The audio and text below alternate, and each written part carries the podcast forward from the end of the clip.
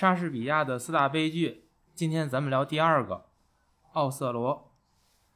在字典里还没有种族歧视的年代里，黑与白就已经不是界限分明的两个世界，谁更高贵很难讲，但非我族类，其心必异，却是人心底难以跨过的一道坎儿。风平浪静，那叫和谐社会；反之，社会前进必有波涛。黑皮肤的摩尔人奥瑟罗，就是一只在地中海扇动翅膀的蝴蝶。他的骑手压古，固然是坏透了骨髓，可是没缝的鸡蛋也不着苍蝇啊。故事是这样的：一个怨恨老大奥瑟罗赏罚不均的马仔压古，对未来深感绝望，为了在名利场上证明自己，设计了一个连环套。造谣大嫂劈腿另一个马仔凯西奥，意图在扳倒老大的同时置竞争对手于死地。他在外纵横捭阖，却不妨祸起萧墙，被自己的女人出卖。几乎逆袭成功的奋斗史，最终演变成害人害己的人间惨剧。这就是奥瑟罗的一个故事。这个故事呢，最早是源于意大利的诗人钦提奥。他在一五六五年，呃，写的一本书叫做《百篇故事集》。嗯，这里边呢，这本书啊，它就类似于薄伽丘的《十日谈》的这样一本书，就是讲一帮人在一个，呃，什么那个好像是也是打仗了，然后他们跑到一个地方去，嗯，大家就彼此就讲故事。里边呢就有奥瑟罗这个故事，在那里边呢，奥瑟罗他还没有自己的名字呢，他只是被称为摩尔人。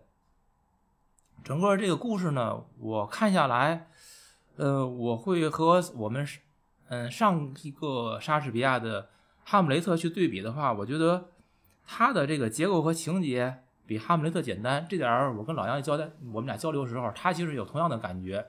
所以，我我觉得呢，正因为它的这个结构和情节都相对简单，它的很多东西是明确的，所以从文本的角度，它的多义性就很少。嗯，那么。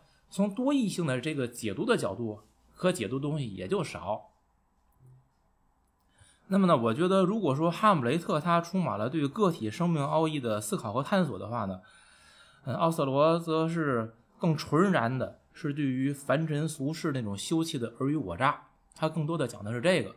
至于他这讲的不高级不高级，一会儿老杨给他们来分析。嗯，而且我还会觉得呢，如果放在今天看。这个奥瑟罗讲了很多，其实是相当于是个职场故事一样。职场中，你居于一个领导地位，居于一个员工地位，然后不同的人之间，你们怎么处理这个人人际关系？它其实有这些这个参考价值的。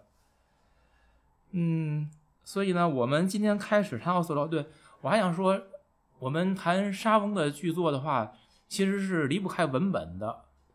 嗯，对于文本的对比，我也不想一开始就做，因为我觉得那样的话会有点枯燥。虽然这一步跨不过去，我们呢先从我们每个人看这本书自己不同的角度先来聊一聊。嗯，刚才说嘛，我说说过这个故事是讲了人与人之间的这个人际关系交往，他们之间的信任与欺骗等等这些故事。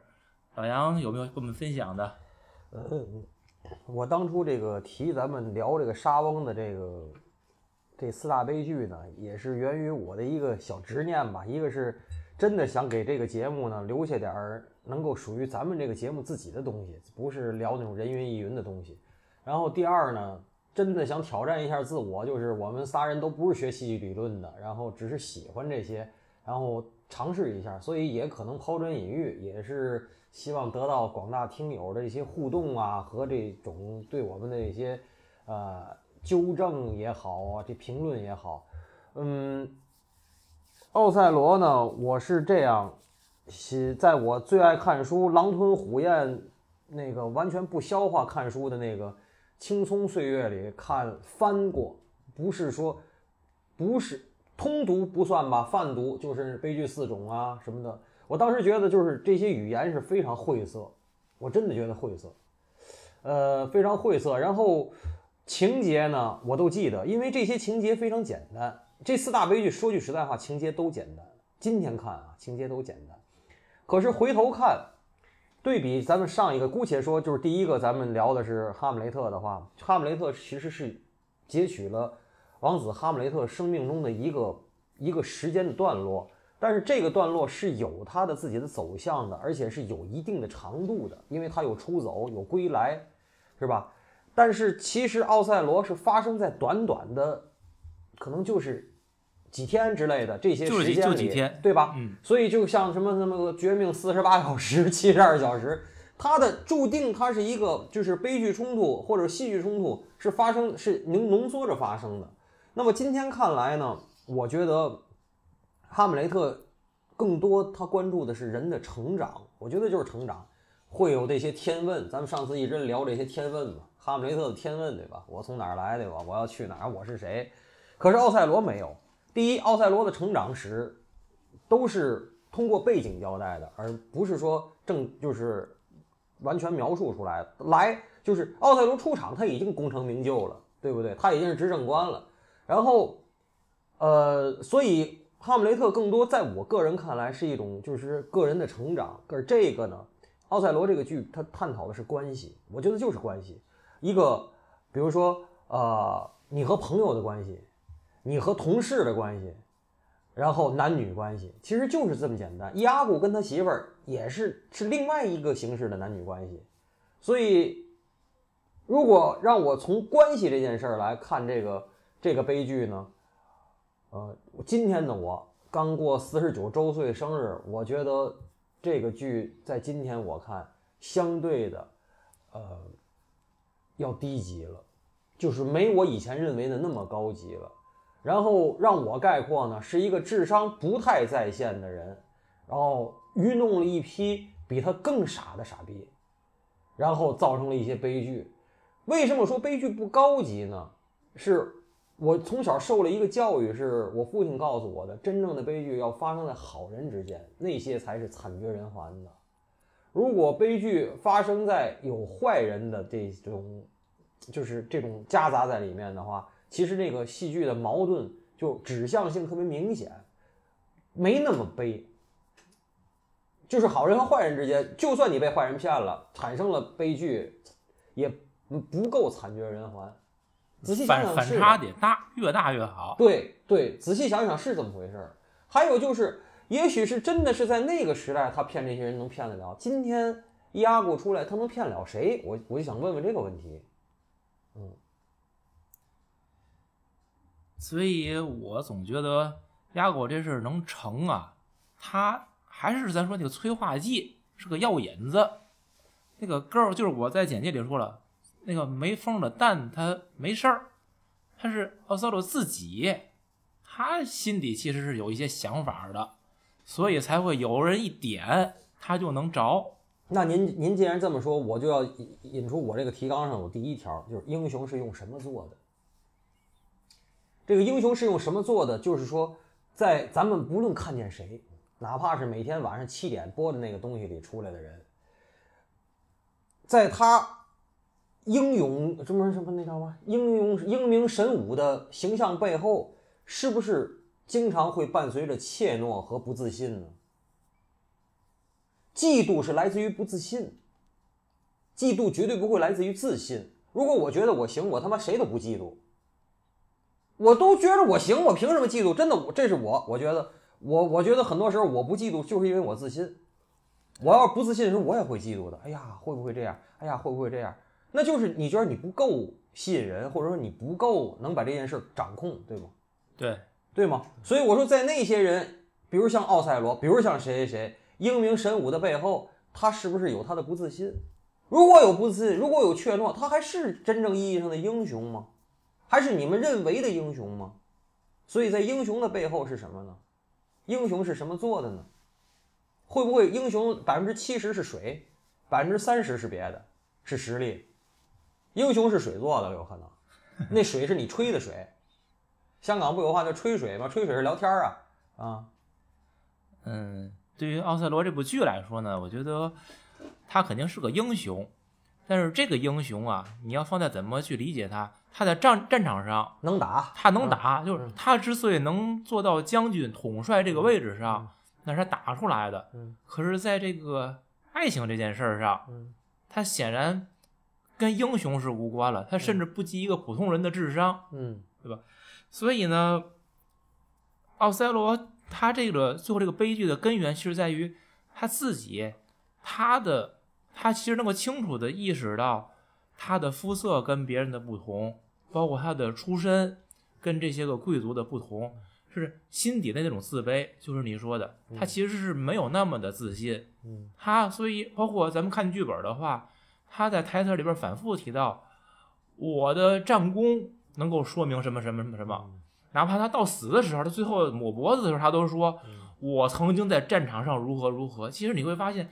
他始终在拿那个东西给自己做证明、做背书。所以在他的职场生存法则里，第一条是我是干出来的，对对吧？他的职场生存法则，对，嗯所以呢，就是正正因为他有这种严重的自卑，所以跟自卑相伴随的就是你刚才说那个，这咱俩的总结一模一样，就是嫉妒，嗯。尤其是在爱之嫉妒这种就是非常自私的东西的东西，就是这个东西他的嫉妒心会发挥到极致，嗯。那么所以才会把自己老婆杀了，嗯，最后发现真相之后，自己也就活不了了。嫉。妒就是因为你觉得你掌控不了这段关系，对，嗯。其实与其说是他不相信他老婆呢，我觉得他不相信他自己。对，是的，啊，嗯所以我就觉得呀，这个奥赛罗这个事儿啊，嗯，说是压狗坏呀、挑拨啊，我真觉得有点儿，不是说冤枉压狗啊，把罪全归他归他头上，有点过分了。嗯这事儿有一半儿是奥赛罗自投罗网的，嗯因为亚果最开始说过，就是哎呀，我不想看见他们俩在一块儿，我不想看到这个场景等等的。你发现是谁去把这件事进一步的引申呢？是奥赛洛自己。是就是他是一个开头嘛，对，那没有他的话，他们是不是还是正常生活？你说是没有压过开头，对对，就是他只是开了个头儿，但他开了这头儿之后，是谁来探索的呢？是奥赛罗自己探索的。越想越大，越想越大，越想越这个。就是什么呢？因为你从边看下来，这个跟他那之前的咱聊的那也不一样，他没有一些个神神鬼鬼的东西在里边那我看呢，就是亚古这个角色呢，他就是一个先知也好，是一个邪神也好，他就是那种东西。嗯，他出来，对他出来，他说的那些话，他做的事儿，就是提前给你做了个预言，对吧？然后所有的事这个这个事情都按照他所说的这个这个这个道儿往下走，对吧？就是你像之前咱聊的那个那个，就是老老国王出来之后，他说的一些事儿，对吧？嗯所有的故事都按照老国王说的那个故事，顺着他所预先判断的那些个，就是杀了老国王是谁谁谁，然后去去做。然后这就是压古出来说，我就是恨你们这些东西，对吧？我嗯嫉妒你们这些东西，嗯然后我要怎么样怎么样，让你们互相残杀。所有的故事都按照他所说确实的去做是这个，就是哈姆雷特是由这个我上次咱们说了，Ghost 推进的，嗯，然后这个是伊阿古推进的，伊阿古也是作为一个另外另外形象的 Ghost 推进的，伊阿古就是这里边的编剧加导演，呃，只不过他没导好最后的结尾。嗯那这里边其实我有一我有一个疑问啊，或者说开个脑回那个脑洞，压果这事儿他是在作恶，但我说如果他说这东西会不会是真的呢？如果是真的呢？真的，不是真的，你知道为什么不会是真的吗？因为那泰斯特蒙呢足够傻，泰斯特蒙呢就是喜欢英雄那个人，那个给牵给奥赛罗牵马那位不够吸引他。对于那种傻白甜来讲啊，傻白甜是一根筋，否则就不会像整个这个后来发生的，他一直在表白自己。真正聪明的女的，在这种奸情里面，哪怕是编造的奸情，你越表白自己，其实越说越说不清，越说不清。自证这件事儿啊，有很多手段，最贫乏或者低级最低级的是我是清白的，你相信我，我是无辜，你相信我，这是最没用的，这一点都没用的，而且还会起反作用。恰恰泰斯蒙呢用的是这个法儿，所以挨顿挨顿臭揍，那活该，对吧？那个这个东西就是这样。那这就是说，我也想过，就是所有的事儿，我我再补充您嗯刚才一句，拦您一句，就是我认为，我为什么说这个这个这个奥赛罗，我认为是一种关于关系的呢？这里边有很多我注意到的东西，其实不是男女方面的事情，我注意到的事情是职场方面的事情。你奥赛罗作为一个执政官，作为一个 CEO，你身边一阿古、二阿古、三阿古、四阿古这样的坏人有的是。一阿古没弄你，二阿古会弄你，你早晚会出事儿的。你只是没等二出来，一出来你已经都死了。那么，因为你足够傻，这个才是我说的问题，就是你为什么不提防身边的坏人？那行，咱别的先放，可以我说就职场生职职场生存法则啊，就就着你说这个，嗯，那就这部戏来说，那我如何就是我说辨人识人，尤其是辨中间，用人之道，嗯那就是咱们你可以咱列举一下奥赛罗他在这里边都哪些地儿出了问题，他应该怎么去做？这可不可以从这儿来讨论一下？您要是这么问我啊哈，我可能说这东西就是太厚黑了，嗯因为我呢最近呢又把这个明朝那些事儿啊翻出来了，知道吗？当然那个作者我现在非常瞧不起他，但是明朝的故事就是非常喜欢的，因为我父亲非常喜欢明史和清史，我个人喜欢宋史，因为宋朝的文化非常那个。我呢对照了这个我原来喜欢的另外那高天流云的那个《如果这是宋史》，嗯，其实我不说这两个作家的行文，我只是说明史和宋史比起来，明史和宋史有非常大的区别，然后他们的这个执政的这个整个的年份也有非常大的区别，但是唯一的区别是，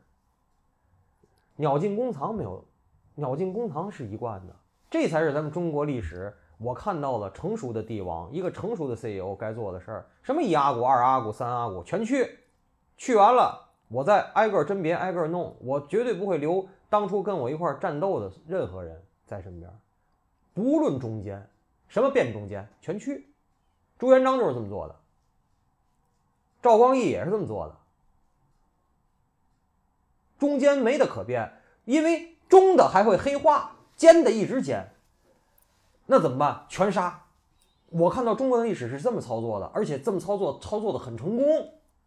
呃，总结一下呢，就是过一条河拆一座桥。没错儿，你看你说的变中间，你要让我说就是这个，这是我看到的，咱们中国历史就是这么真实发生的，而且就比奥赛罗要要那个历久而弥新一些啊，时间会拉的长得多，那比如可操作性强。鸭狗如果真的遇上了你说的那样的主帅，嗯，他们如何生存呢？没得生存啊，没得生存你，你就 那你就那你就俩人 PK 呗，王侯将相宁有主公，你也出来 PK 呗。郭威是如此，柴荣是如此，赵匡胤也是如此，对吧？一人带带立一带着自个儿的一个这什么那个殿前都点点，你就来呗，比划呗。禁卫军一号，禁卫军一支队，禁卫军二中队，禁卫军三中队，咱 PK 呗。就是要么你就黄袍加身，要么你就激流勇退。不是没有激流勇退，要不然就是家破人亡。哦，这激流勇退的机会都没有？没有激流，这个就是你从打那天，你从打黄袍加身，你开始弄那天，就就就就就不可能了。那你酝酿那天就不可能了。所以，所以为什么奥赛罗是戏剧？这个赵匡胤、朱元璋是历史，就在这儿。人家的操作，你要看看人家的操神都不叫神操作，我觉得这常规操作，就是常规操作呀。啊那这里边儿，那你说，我其实有点疑问呢。其实奥赛罗他自己，鸭狗是一直在那个引导他往恶的那个方向去发展，嗯说这个不好，那个不好。同时呢，其实他周围的人，比如说，嗯，泰斯蒙娜的那个女佣、嗯艾米莉亚，嗯。她是在说她的这个女主人多么的贤惠，嗯是在说好，嗯。说她不那个 其他都是假的。嗯。包括其实奥赛罗听到的声音，我认为并不完全是单向的声音，嗯。他会听到不一样的声音。可是我看的过程当中，我觉得他自动屏蔽了那些个向善的，而那些个向恶的那些声音，在他这影响力极大。嗯，这个就是为什么呢？他为什么会就是不是那个嗯嫉妒一起来，为什么我说这个故事简单呢？他的嫉妒一起来，已经支配了他所有情绪了，支配了他所有的这种情绪和对事情的判断了。他没有就这东西这件事儿盖过另外的所有事儿了。咱们说爱情大过天，他已经那嫉妒大过天了。行？我我基本理解了。嗯那我觉得咱说到这儿可以往前倒一点儿，就是奥赛罗和泰斯蒙娜这个爱情悲剧，嗯其实如果他们不结合，就不会有这个悲剧。他就是他们俩结合，这个这部戏是写于一六零四年，基本上就是普遍学术界会这么认为。嗯，那就是四百多年前的一个爱情故事。嗯，那这我说它是这个四百年前的自由恋爱，不是，你这我不是？同意，你不不是？我不同意。啊那你说说？我为什么不同意呢？嗯刚才我就想说，嗯不愿意拦您话。对于英雄来讲，英雄最喜欢什么？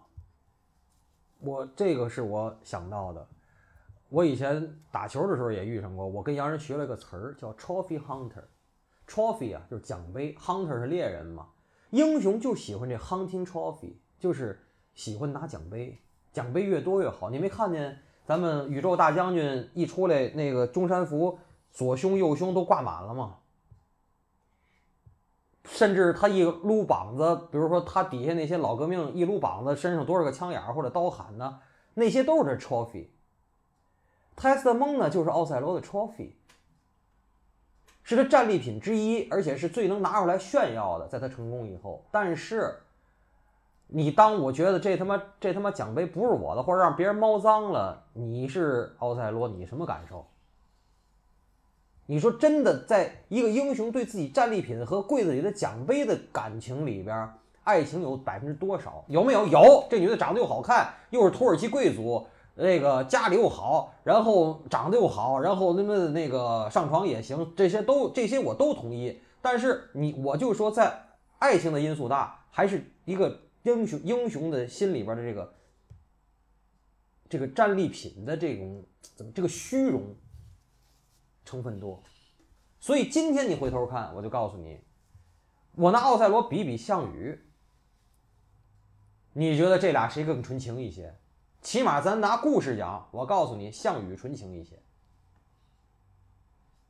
那出身好啊，那倒是，那倒 对对对，那是真真真正正富二代，那是真真正正官二代叫富二代，红二代那是，对吧？这奥赛罗，人家项羽，奥赛罗老得说我我是干出来的，那项羽不用，我行，我一直行，对不对？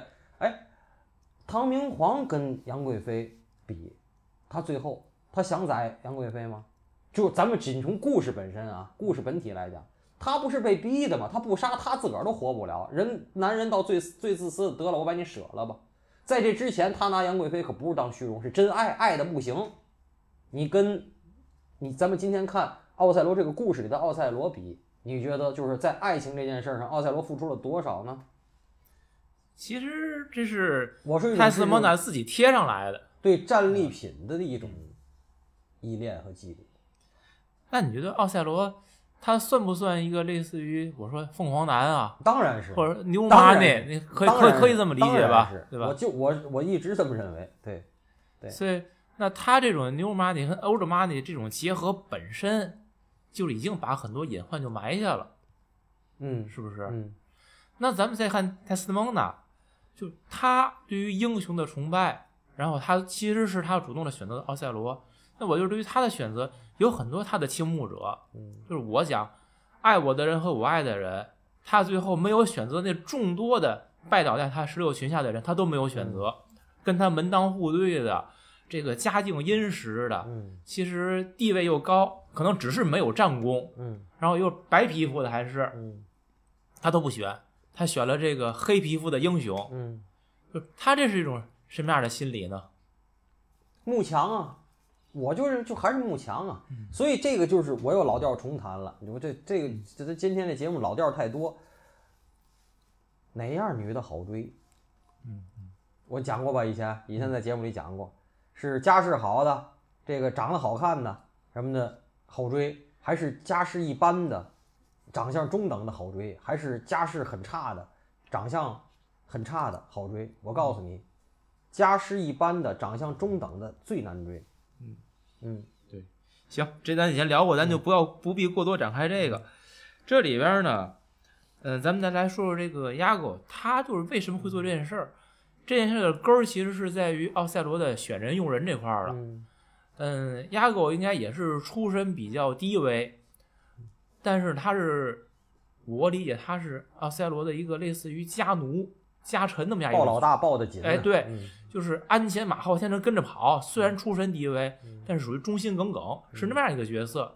而那个凯孝不是，凯孝应该本身他就是佛罗伦萨人，当地人，压根儿可能这人地位就不低，出身就不会很差，然后年轻，长得又好，谈吐又很得体，适合在台面上去去表演，他就是那种。奥赛罗的传令官嘛，就是奥赛罗有嘛命令，他的往下一一一级的，他是负责给那个的。对嗯就是在打仗的时候，咱没工夫顾这些事儿。现在打完仗了，论功请赏，亚狗认为这个副将应该是他的，结果没想到奥赛罗呢给了那个更年轻的、没有什么经验和战功的凯西奥了，所以他不服，他要去这个报复，去陷害奥赛罗。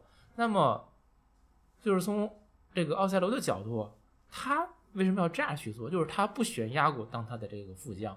而去学了凯西奥，就是咱不讲职场吗？嗯就是奥赛罗，他从一个职场角度，他这样做，嗯你你觉得就是说有没有什么问题？我跟你说，嗯我还就觉得这个是其实是相对我认为比较真实的情节。嗯我看过很多大领导，他跟秘书啊，他的秘书那都是，呃，经常那是秘书那都是就是关系非常广的，然后就是经常会知道，比如说外边有什么圈儿，有什么肥圈儿，完了就跟领导说能不能给我发过去，能不能给我发过去。我看过很多大领导，就是这秘书用的越好，不到领导快退了，他不给秘书安排。我就这个人知道我事儿足够多，我不让这个人离开我，而且伺候我伺候的也好，也不用重新培养。我到最后我不行了，或者说我该交班了，我给他安排一个好的，别骂我，也别把我以前事儿兜出来。我不会说哦，你用着不错，你给我奉献五年，我就给你到五年，我给你弄个地儿，我再换一新秘书、新助理，不会的。真的会玩人这一点上，奥赛罗当头，其实这点上是对的。能明白我说的意思？明白。就是我的助理、我的秘书嘛的，我到我快退休五十九或者六十四，我再给他安排一个绝对好的圈儿，都不是还不是他自个儿找来的，是我给他想好了的。但是不会说他给我这五年干倍儿好，我有肥圈儿我就给他弄去，那我这儿又得培养一新的。但是就是奥赛罗他没有看出来亚武的这种两面性吧？是啊是啊，是他啊，只是大家都看到亚武的那种就是所谓的正直、那种忠忠诚的那种那一面了。他另一面呢，他完全没展现出来，还是说有另一种解读呢？我我个人觉得奥赛罗是足够纯，嗯，嗯，光看到了忠诚，然后也就相信了他说的这些这些怎么说，就是空穴来风，你知道吗？这还是奥赛罗自己，他不具备作为一个高层领导那么个素质，这个智商，嗯或者他不太懂这个政治斗争，他只知道打仗是属于一介武夫。那这边反过来讲啊，就是亚狗他做这件事儿，最后的结果，剧本是悲剧。嗯那么咱再换一下，就算他这事儿做成了，比如他最后没被他媳妇儿告发，嗯奥赛罗身败名裂，泰斯特蒙德死了，加凯西奥也被刺成了重伤。就算他残了，咱打比方说，那亚狗你在这件事里边，你就真的能成就什么吗？其实这个我觉得也未必。嗯就是奥赛罗自己自杀死了，他能取代奥赛罗的位置吗？其实很难讲吧，我觉得不一定。嗯因为他只是一个奇观，你指挥作战，我想我相信元老们不会认为他有这个能力。那么他这件事做的就纯然是一个报复，说白了是属于这个几败俱伤，你死没有没有你死我也死，就是不是你死我活，相当于就是说咱全全全全去那种。啊，没有赢家。嗯那他这是不是也挺愚蠢的一个做法呀？而且就是说，我更想说的是，那如果你能够预见到是这个结果，或者说你知道了奥赛罗对你的定位就是他的一个家奴，你对他忠心耿耿，他会对你好，但是可能你的呃职位上他不会给你要的那么高，那是不是他对自己有一个错误的定位啊？就是所以他这种角色，你应该怎么给自己来定这个位？就像不是你刚才举那例子，嗯这个老领导不到自己退休前一年，他都不给你谋那个肥缺儿，嗯，他一直给你搁身边搁着。所以这个就是中国，他这个其实他没说，这咱中国，我就觉得中国的政人的政治智慧，你越岁数越大，越觉得就是非常高级。中国讲的不能站错队，你既然跟他形成捆绑，你跟老领导形成捆绑，那就是你这一辈子就只能盼着领导好，不能盼着领导次，而且好多脏活儿你都得替领导干，好多脏话你得替领导说，这就是这样一荣俱荣的关系，鸡犬升天的关系。中国的政治智慧就是这个智慧，你换到别人那儿也没有了，因为你投名状是交给老领导的，对不对？对啊，对呀、所以我老说，我说那本书那血仇定律，在我心里头比那个乌合之众要高，知道吗？乌合之众说的是广泛性，血仇定律说的是咱们中国的政治智慧。所以从咱们说的那个悲剧的那个角度来说呢，就是压谷的这个性格啊，它展现的并不是那么完满，对，它就两面性的东西，就是要不这样，要不那样，然后中间是怎么怎么纠结在一起的，这个东西它并不充分，嗯，没表现，对吧对对。所以这样就是我反过来我要说一个什么，就是卞之琳呐，他翻译了莎士比亚的四大悲剧之后，其实他对四大悲剧有一个概括，他说的是哈姆雷特地位最重要，奥赛罗结构最谨严，嗯里亚王就是里尔王，气魄最宏伟，麦克白斯动作最迅疾。他把奥赛罗评价的结构是最严谨的。那所以咱们也可能讨论过这事儿，这种结构严谨只是反映在这个剧本本身，就是这个情节的一环扣一环，完成度比较高。但是你要细推理，他这里边人物性格的塑造，包括他这个行为的前因后果，其实未必这么的严谨，是不是？嗯，可能我觉得不光是在这个奥赛罗，所有的他这个剧，包括像咱们上回讨论那哈姆雷特，它应该也存在这种问题。因为它是一个戏剧的东西嘛，它它只有在舞台上展现出来的那点东西，它有那个年代它有讲究这些结构的，然后它是所有的表演，然后音乐还有那个舞台的这些东西都是次要又次要的东西，它所有就讲究这个情节，就靠情节推进。对，还有人物的一些性格吧。你对看，如果这两个如果不完整的话，这个东西就差着。没错，就是看这个奥赛罗的这个剧呢，就如果说是放到电影的这个角度来说呢，就是它特别需要这个电影的一个气氛烘托，嗯而且是特别紧凑的一个过程。然后你看完了，比如一个多小时、俩小时的电影，你才会信这段故事。但是你看的时候你是信，如果说这个过去之后过了几几天，然后你再去琢磨，可能那个氛围一差了，你会觉得哎这儿差了那儿差了。安娜说的就是真的是现在就是这两年是不让演出了，北京有这种沉浸式话剧啊。嗯，按照按照安娜说的，就是奥赛罗最适合用这种沉浸式的表演，是吧？对，他在你旁边儿，就在你座儿旁边儿，在那儿大段的独白，哎，你就能进去，真的就能进去。所以作为这样一个戏剧，我们其实是欣赏戏剧嗯对它的这个故事以及合理性别深究，因为你这故事其实合理，发生在那个智商水平的人里头就挺合理的，真挺合理的。嗯还有一个我突然想到了，我想说什么呢？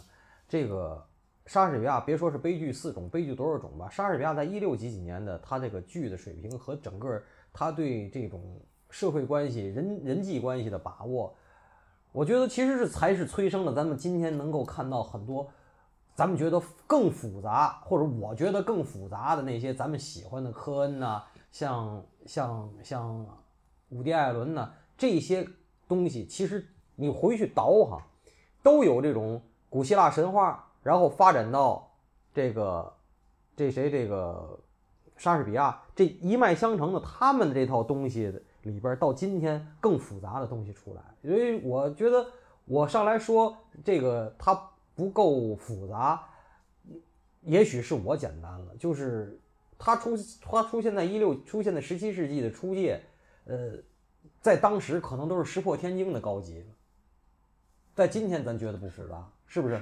嗯是，嗯，我感觉呢是今天的这些个文学作品啊，它更多的对于一种就是嗯探索，比如说不管是对人性的探索对，人性的，对这个世界的，边际，对然后它的它的真相的可能性，对对对，嗯。就是它里边有更多的就不停留于故事了。嗯故事只是一个承载，然后他要通过故事里边嗯去表达他的一些更多的想法了。嗯但是可能在过去的话，会我会觉得他们就是要讲一个好故事，嗯，就是你并不需要你从故事里边你去去去理解人生啊，去探索生命奥秘等等的，那根本就不是他想干的事儿。嗯他就是做一个吸引人的故事，就像你们说这个沉浸式的话剧一样。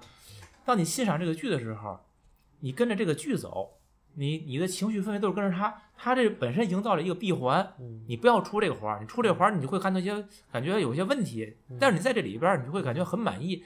它是一个可能人们就像现在我们干了一天活，你去看看电视，休闲娱乐，它是更多的起到这么个作用。嗯嗯，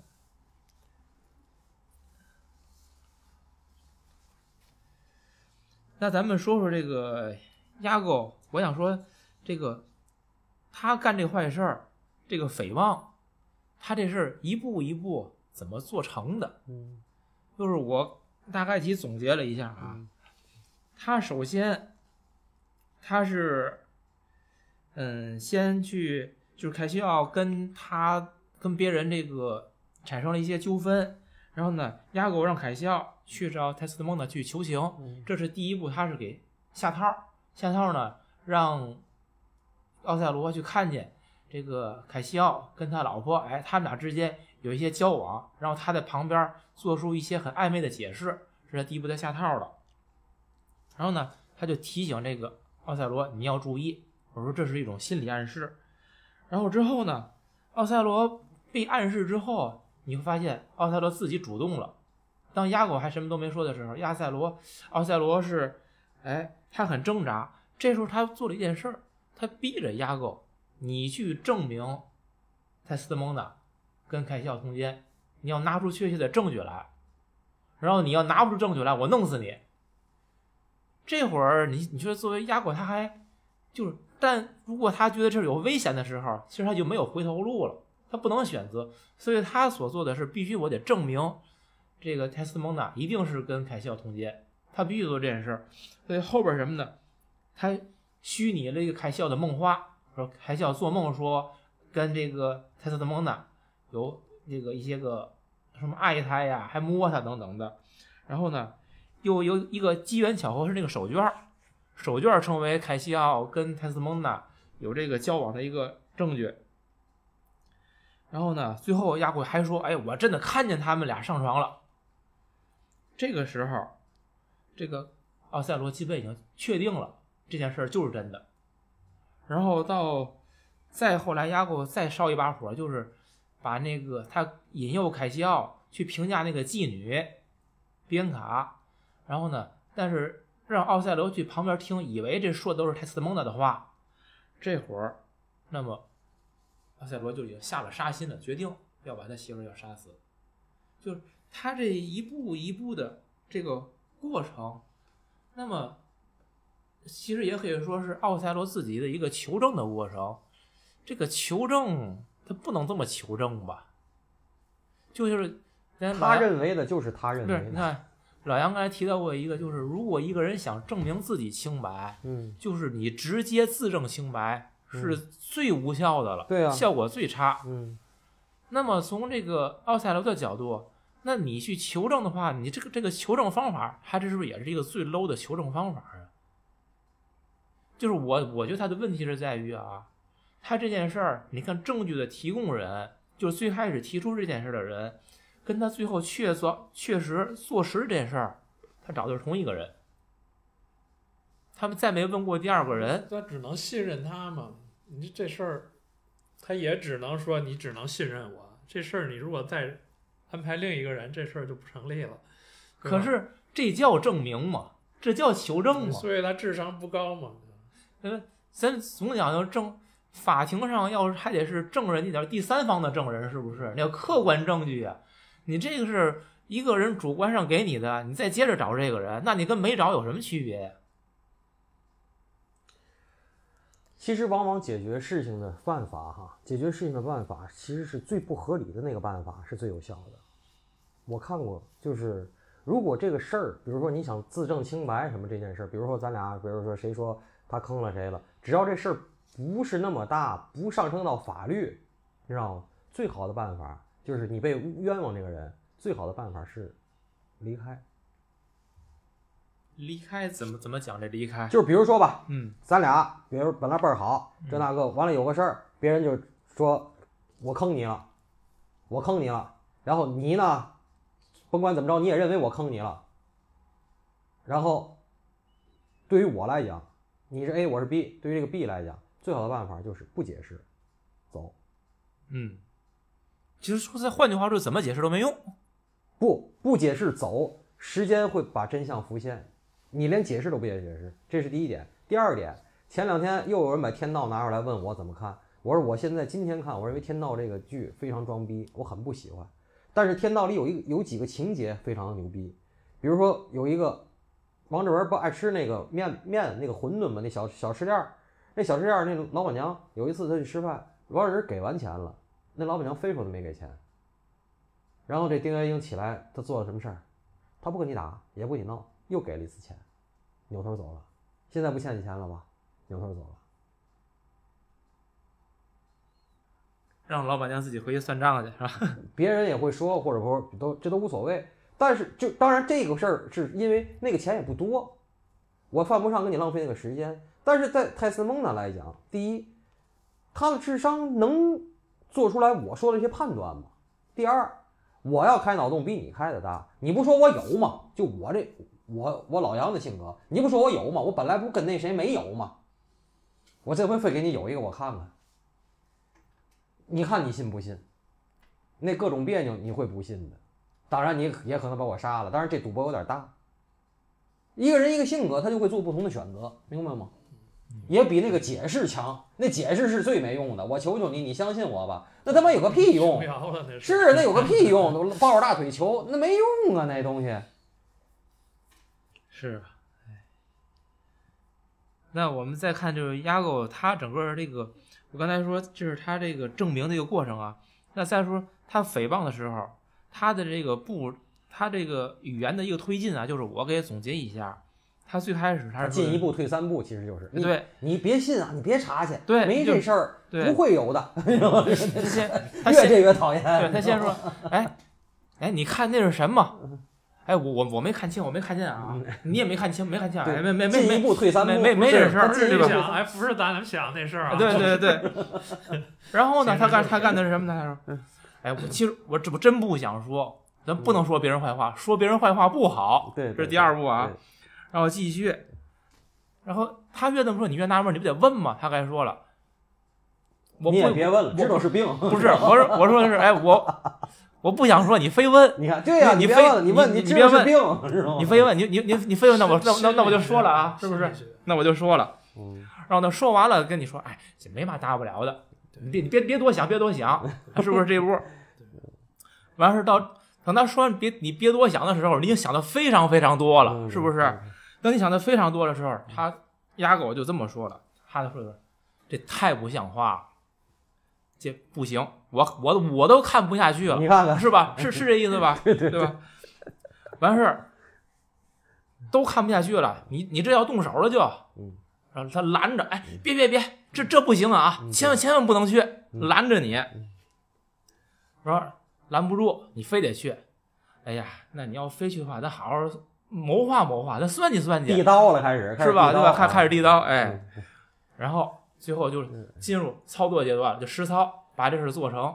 这就是我说压过他整个的一个这个诽谤的实施过程。哎，就是说这件事儿，任何事你想做成了，我总说那个不可直中取，只可曲中求。就是你如果上来你跟奥赛罗说，哎，你媳妇儿跟人通奸啊，你你不信你看去，这事儿他肯定不信，嗯，他就得那么一步步的推着走，勾你。三番四抖得有铺垫，是吧？哎，其实他还有一个前面有一个，就是他把他那个那叫格拉修斯嗯。跟他女儿那个关系，他从那时候开始就已经把他后路斩断了，说你们父女关系就是你们别想了，这个你 你出嘛事儿都是你自己的事儿了，从那时候就开始已经设计了。哎，对吧？对，对，所以这个蔡斯蒙呢，把自己的这个靠山给断绝了。对，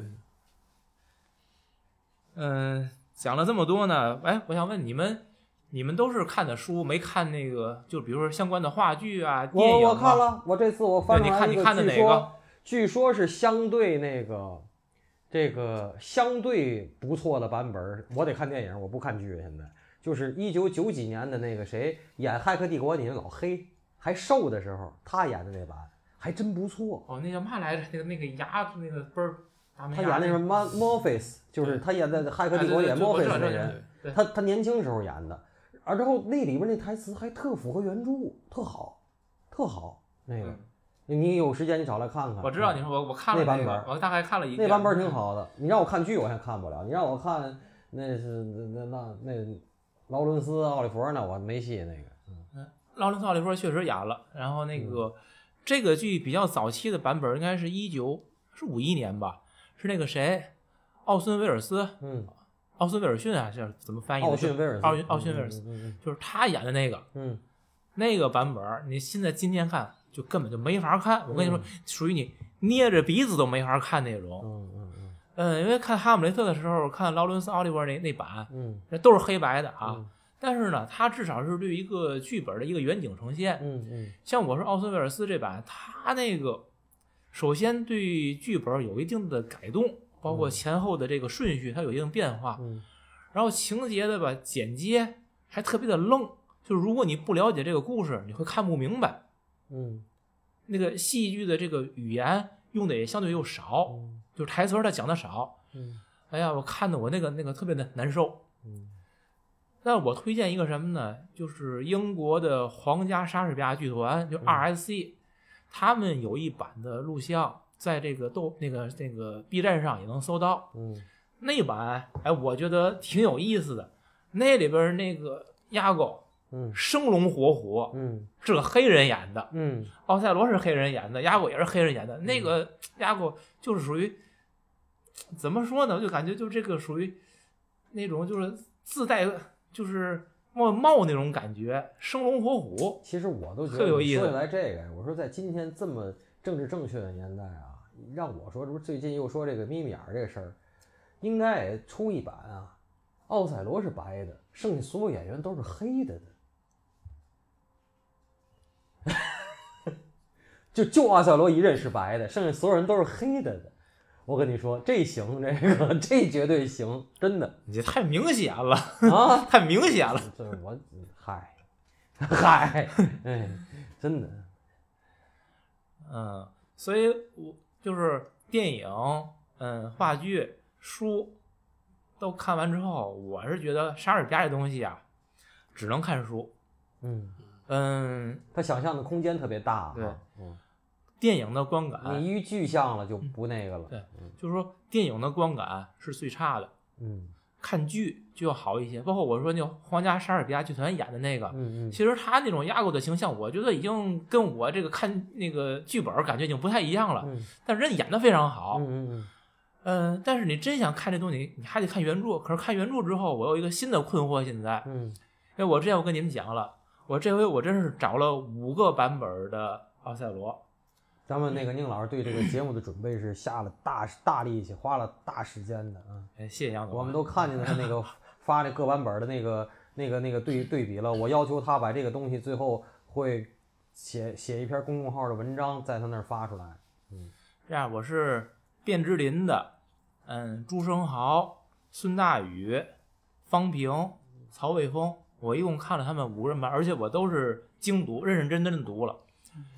我现在我读是怎么读呢？比如五个版本，我每次看不同的剧的时候，我会找其中的某一个人，我每次尽量找不一样的，以他为一个母本一样，我先读他，嗯通过这一本先建立一个基本概念，嗯然后我还再读后边几个译本的时候，嗯以它为模板嗯去对照，就这样去读，其实是既便于理解，也方便去对比。嗯嗯然后我会问题，发现一个问题：你读不同的人的剧本，你所获得的对这个剧的印象特别不一样。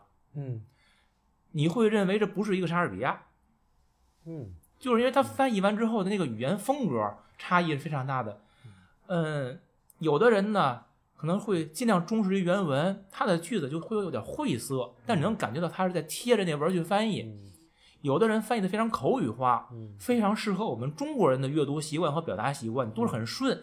但你就觉得有点儿，哎，这是不是看一个有点像京味儿话剧那感觉了？那就是这个人的翻译风格。没那么夸张啊，我就是打个比方。嗯然后有的人呢，你会发现，哎，这个人一定是就是有一定像美散文美文功底，写的特别艺术化那种感觉。啊，就是你会通过读不同的译本儿，感觉到一个不同的莎士比亚。那这回我会思考一个问题，就是到底我们应该怎么样，就读到什么样的剧本比较好？我们是读到一个莎士比亚自己他原有那个风格，但谁能谁能反映他，你都不知道。读原文了对，你都不知道。然后呢，你读翻译的话呢，这这到底哪种翻译更适合来翻译沙翁？就是我越读越有这种困惑，因为我看到有人那个评价，就是现在评价普遍比较高的啊，一个是卞之琳的译文，还有一个是孙大宇的译文。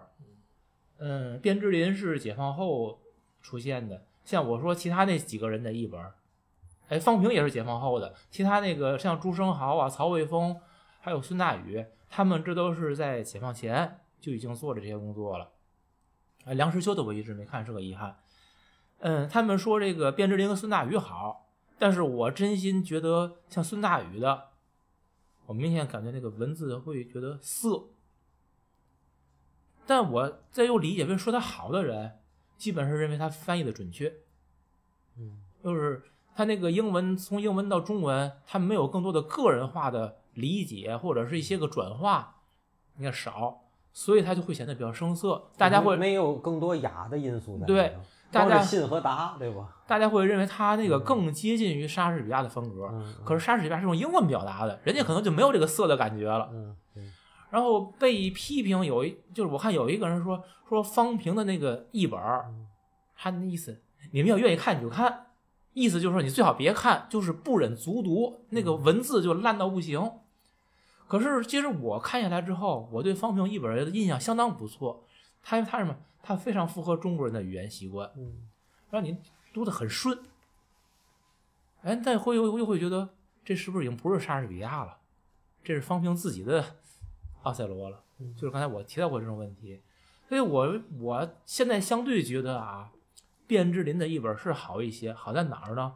他在翻译的准确性，包括他是用诗体来翻译，因为像朱生豪他们用散文体，这本身就被人诟病，用诗来翻译诗，然后文文字尽量接近，包括他所谓的那个用这个音组的方式去翻译英文诗的那个叫无韵诗啊，没有韵律，但是它是有节奏的，去翻译那个节奏，这是他的一些个创造，确实是相对比较好的。可是批评卞之琳的人也有，我也非常认同的一点，说他音韵害意。音韵害意的意思就是为了追求那个韵律，在意思上还是有所就是歪曲或者不准确的。但我觉得他已经相对是做一个比较好的平衡了。那其他的，你比如我看朱生豪的译本的话，他用散文翻译。我看《哈姆雷特》的时候，我不太喜欢朱生豪的翻译，但是看《奥赛罗》，我觉得朱生豪翻译的不错。相反的，在《哈姆雷特》里边，我觉得曹卫峰的翻译挺好。可是这个奥赛罗曹曹伟峰翻译的，我觉得是这几个版本里边最烂的了。所以这里边问题在于，每一个版本阅读者你的主观感受会非常不一样，所以你去听别人评价哪个译本好或者不好，这是相当的不靠谱，你必须得自己去读。嗯然后同一个人他翻译的不同的剧本，可能翻译水平也并不是一个水平线。至少我自己目前有这个一个初步的感受了。就你那个他翻译的好，这你真的就觉得就不太行。包括对于莎士比亚的翻译，是用诗去翻译诗，还是用散文体去翻译是？因为，呃，你像朱生豪是散文体翻译的吧？嗯，那个谁，包括梁实秋，虽然我没看到，我知道他也是散文体翻译的。这个诗体和散文体翻译翻译莎士比亚本身，这就是一个巨大的争论。当年是就是孙大宇跟梁实秋，梁实秋是想翻译莎士比亚，他不一个人翻译了全集嘛？嗯他当时其实找了一波人，里边就包括孙大宇，他们想翻译整体的莎士比亚全集。在这个散文体和诗体之间，他们两个人产生了巨大的冲突。然后最后这也是一个段子，因为这个孙大宇批评这个梁实秋的翻译，说他翻译的不好，因为梁实秋当时是在山那会儿已经是国立青岛大学变成了国立山东大学，他是是哪个系？我忘了是中文系还是什么系？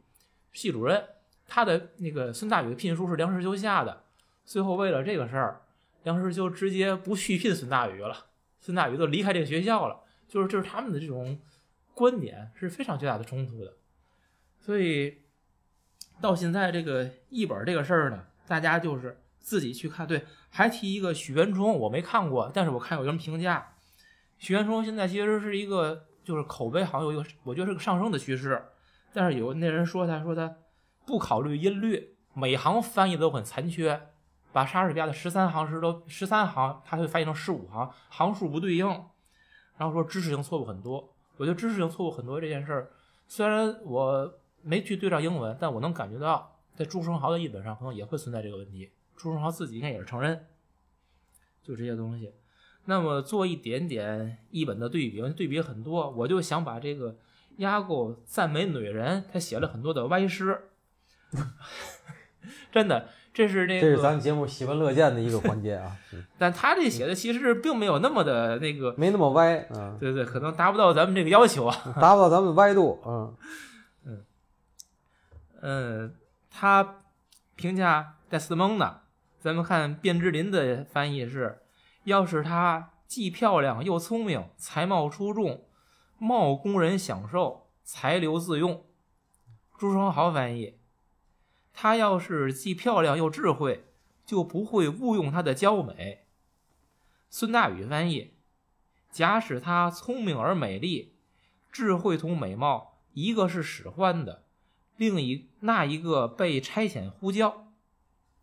方平翻译：要是她既漂亮又聪明，才貌双全，前者让人受用，后者给自己方便。曹卫峰翻译：如果她又漂亮又聪明，有美丽有才智，她就可以左右逢源，无往而不顺利。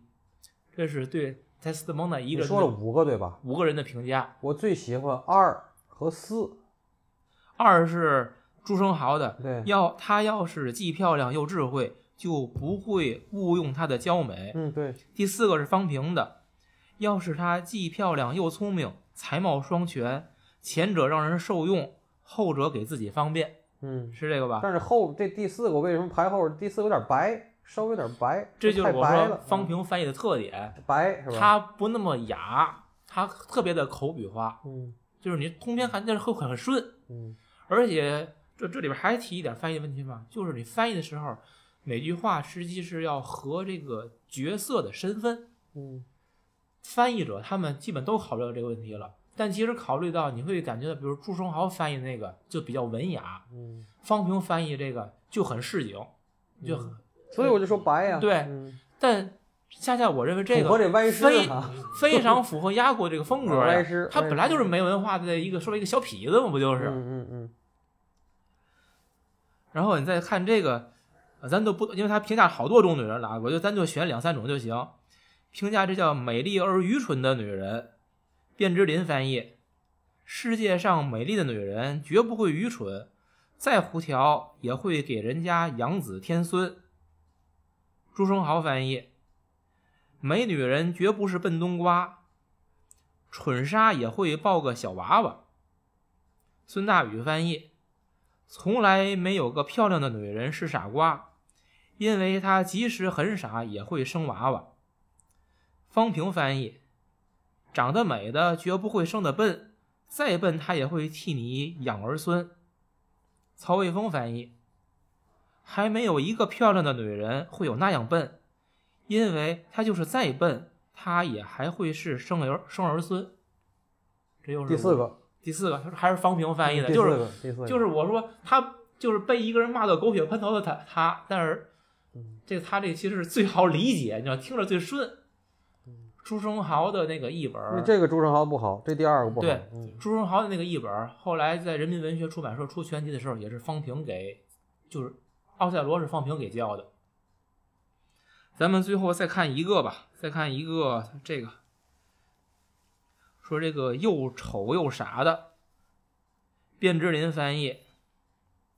别小看人家那么丑又加那么傻，一样会耍得了美女美人才女的手戏法。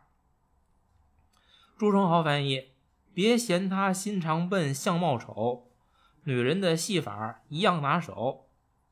孙大宇翻译：女人如果是又傻，长得又长得丑陋，倒不像那漂亮聪明的，施阴谋诡计。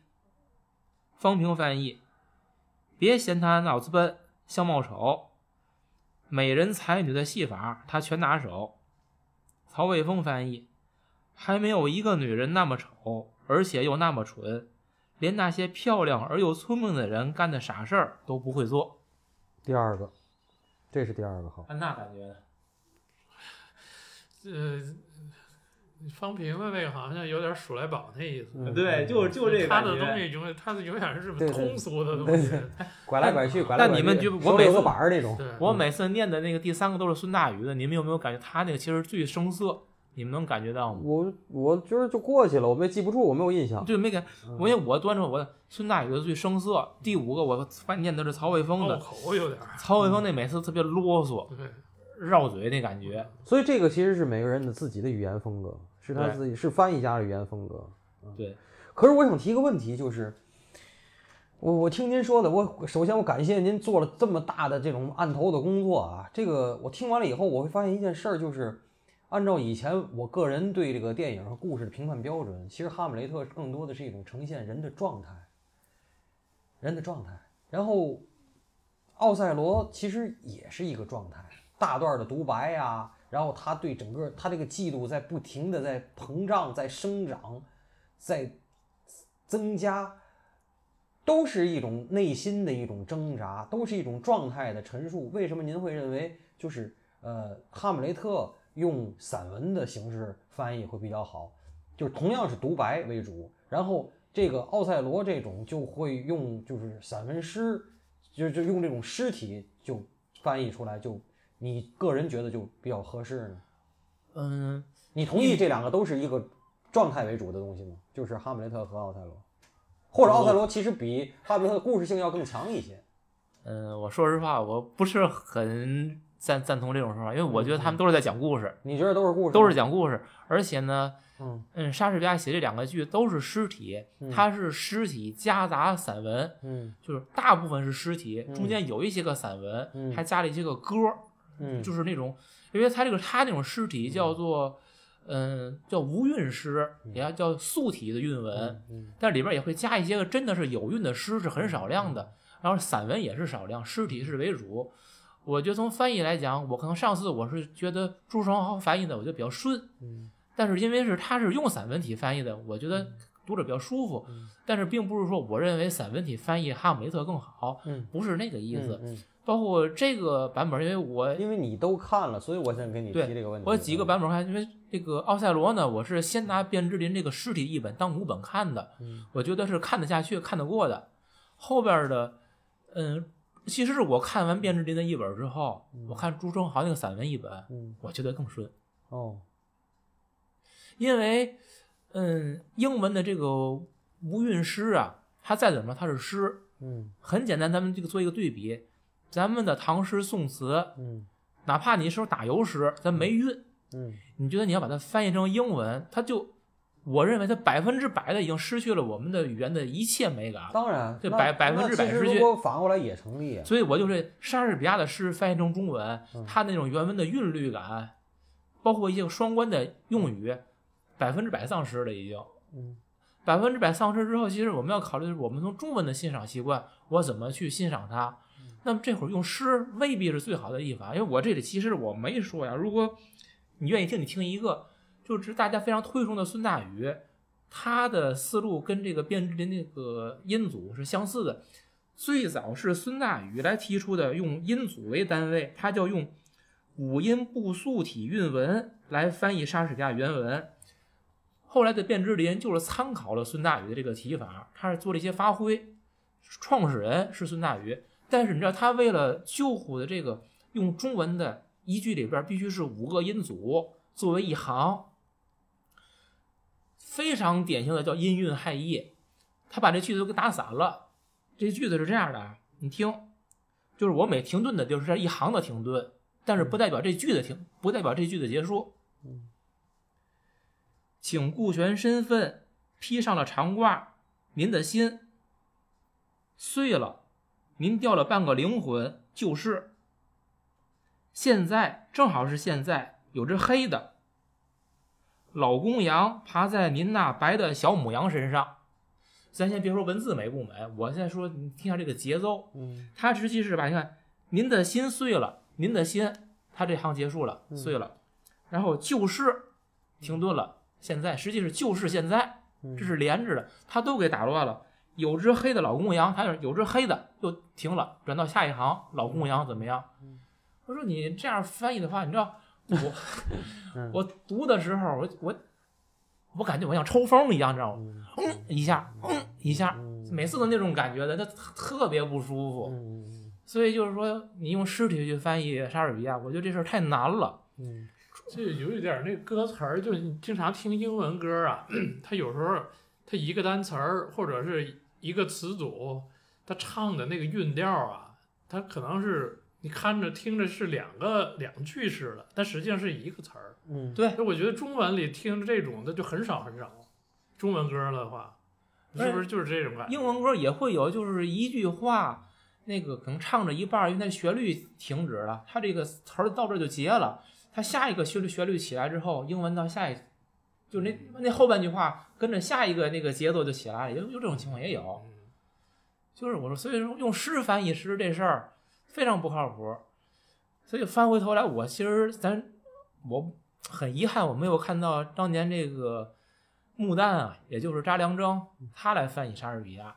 我觉得如果他来翻译，一定是一个不一样的，因为就是翻译，嗯，诗，我对这个查良铮的翻译，我是推崇备至。他自己写的那个诗，就是他直接用中文写那诗，我不老恭维的，嗯我 真的写的写的不是很好，但是他翻译的是，哎，我觉得翻译得太好了。我当年看拜伦，嗯。我就是因为查良铮的翻译，我爱上了拜伦。后来我也看了一点儿这个他的翻译的方法，包括他把英文翻译成中文的一个对比，他如何去翻译，真的是做到了在把意思能够有准确的传达，同时符合中国人的语言习惯，还兼顾到诗的那个诗行嗯韵律，作为一个最有效的平衡，哪怕他也会打乱一些思绪等等的，但是我认为他做的非常好，可惜看不到他的译本。这个东西啊是这样，我听您说了这么半天，其实，嗯，一直不是有人说诗就是通过翻译丢失的那些那一部分，就是你只要从英翻成中，这个歌儿，比如原来这个这个诗是惠特曼的《草叶集》，你翻成中文，丢了多少东西，那都是那个那个它作为原文诗里的那个美的那一部分，这是绝对的。那床前明月光，你弄成英文，你翻成什么样我也不信，真的。那不是了，它不是了，这是绝对的，啊。还有一个问题是，嗯，我刚才听您说的，就是这么多翻译家，其实里边有这些翻译家自己个人的语言风格，也有他翻译家的翻译风格，就是他想呈现的东西。当然，这些都是大家啊，没说的。可是我就想说，当年我喜欢的一个人叫刘晓峰啊，不是刘晓那个啊，刘晓峰啊。刘晓峰当年就是他学哲学，学学学，最后他不行了，他为了这个他去德国，去德国之前突击德文，为什么？他说我看黑格尔，看康德，看尼采，我最后还得看原文的。你说那个人，他《偶像的黄昏》，查拉斯托阿如是说他不会背吗？他会背，他会背的是中文的，他都觉得不过瘾儿，哎呦，你可别提尼采了，我他跟你说，都不过瘾儿。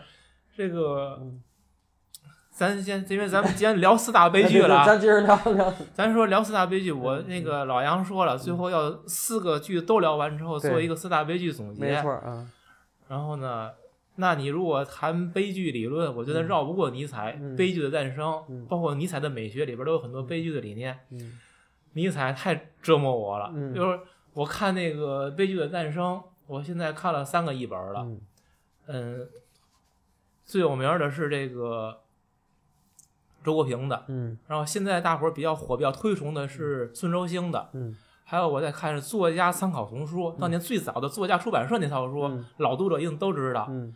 那人是应该是叫刘琦吧，他翻译的，嗯。就那个刘琦翻译的，简直我说，你把狗舌头捋顺溜溜，他都不能那么说话吧？那简直说的又不是人话，嗯，太难读了。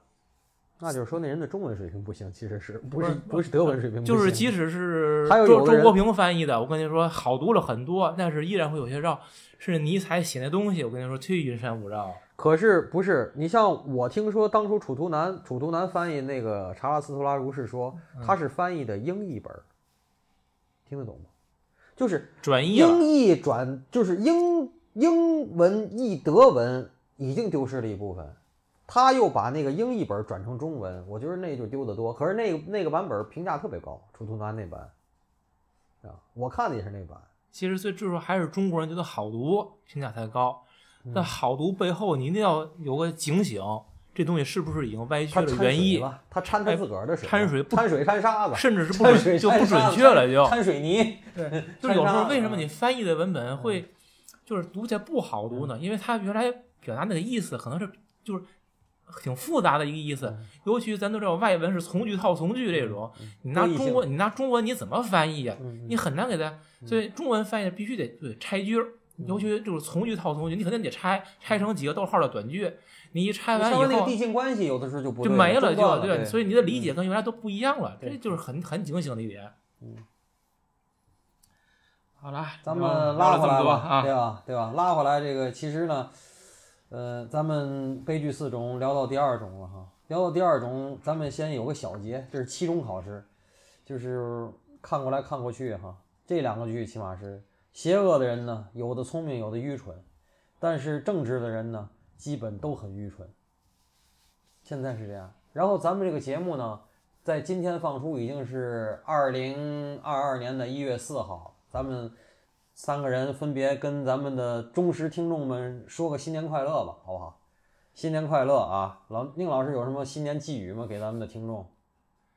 没有，我就是希望我们能够继续努力的把这个节目做下去，嗯因为是就昨天嗯我老婆跟我说，哎呀，你们这节目一百多期了，嗯那那个疫情还停了这么久，嗯三年了吧？嗯，我忽然想到，真的是不知不觉已经差不多有三年了。对，我希望我们可以一直做下去。是的，嗯，其实还有一个就是说是一百多期了，但是这粉丝量我还是不太满意啊。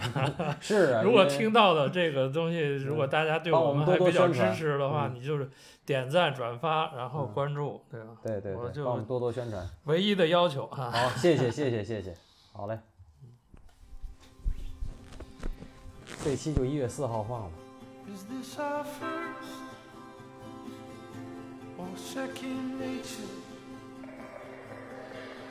When's that rapture? Will there be merch? Where is mother? She was a stunner. Can we picture? What might us if she could really take the purse? Are we charged down? Or are we fakers? Parade around or getting work? Or just dessert?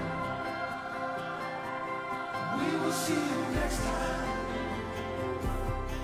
There'll be war in the rain. Territories pay fines